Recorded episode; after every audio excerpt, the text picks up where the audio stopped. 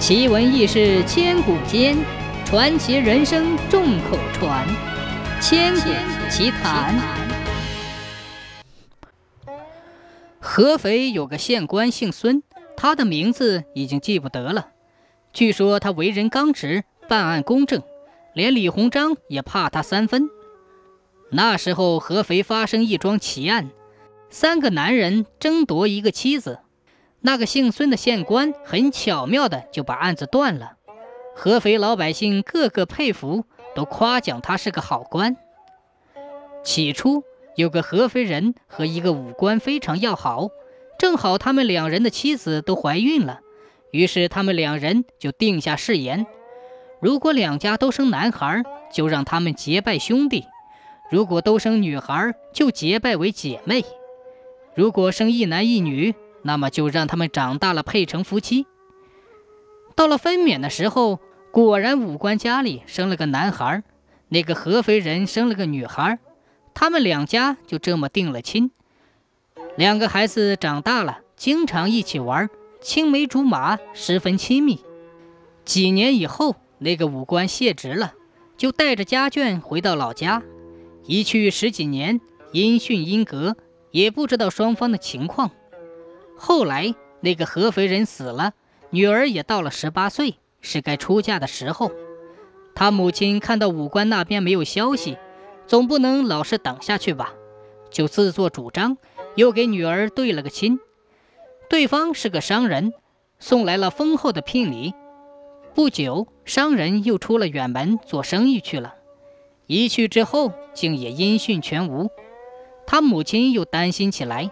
生怕女儿将来嫁不出去，就将女儿又许配给了另一个当地人。谁知道，正在那个当地人张罗着要娶亲的时候，商人回来了，没人到女家来商量办喜事的日子。姑娘的母亲吓了一大跳，顿时手足无措，不知道该怎么对付才好。正在急得团团转的时候，门口又进来一个人，抬头一看。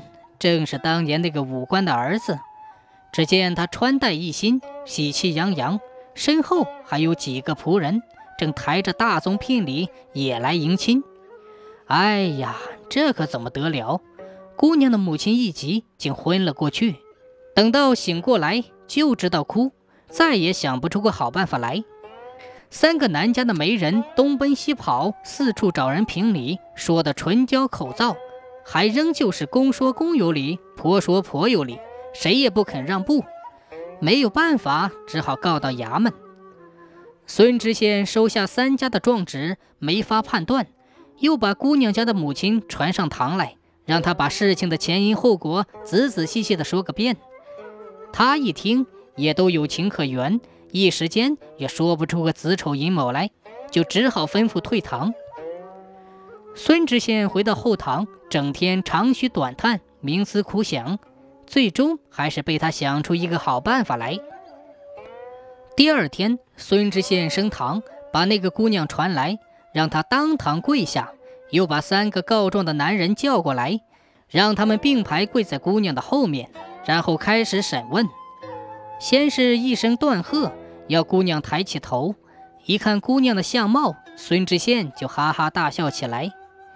哎呀，果然长得漂亮，怪不得他们三个人都要拼命的抢你呢。这下可把姑娘气坏了，心想哪有这样审案子的，脸一红就把头低下，再也不肯抬起头来。孙知县接着说：“姑娘，你才一个人，自然不能嫁三个丈夫，他们三个人也不会答应你同时嫁三个人。不过你的母亲贪财。”却偏偏收下他们三家送来的聘礼，我又有什么办法呢？帮谁都不好。今天他们三人都在堂上，你就自己挑一个吧，挑中了谁就跟谁结婚。孙知县的话说的不阴不阳，不真不假，姑娘家怎么受得了这个呢？说起来，姑娘在家里这三个未来的丈夫都没见过，要说有点感情，自然是武官的儿子喽。不过一晃十多年。也不知道他现在是个什么模样。现在县官老爷要自己挑一个，难道真的可以由着自己的性子挑吗？将来传扬出去，别人家指着背戳戳点点，议议论论，他怎么吃得消呢？姑娘从来没见过这种场面，真是左右为难，只好低着头哭泣。孙知县再三追问，姑娘总是不开腔。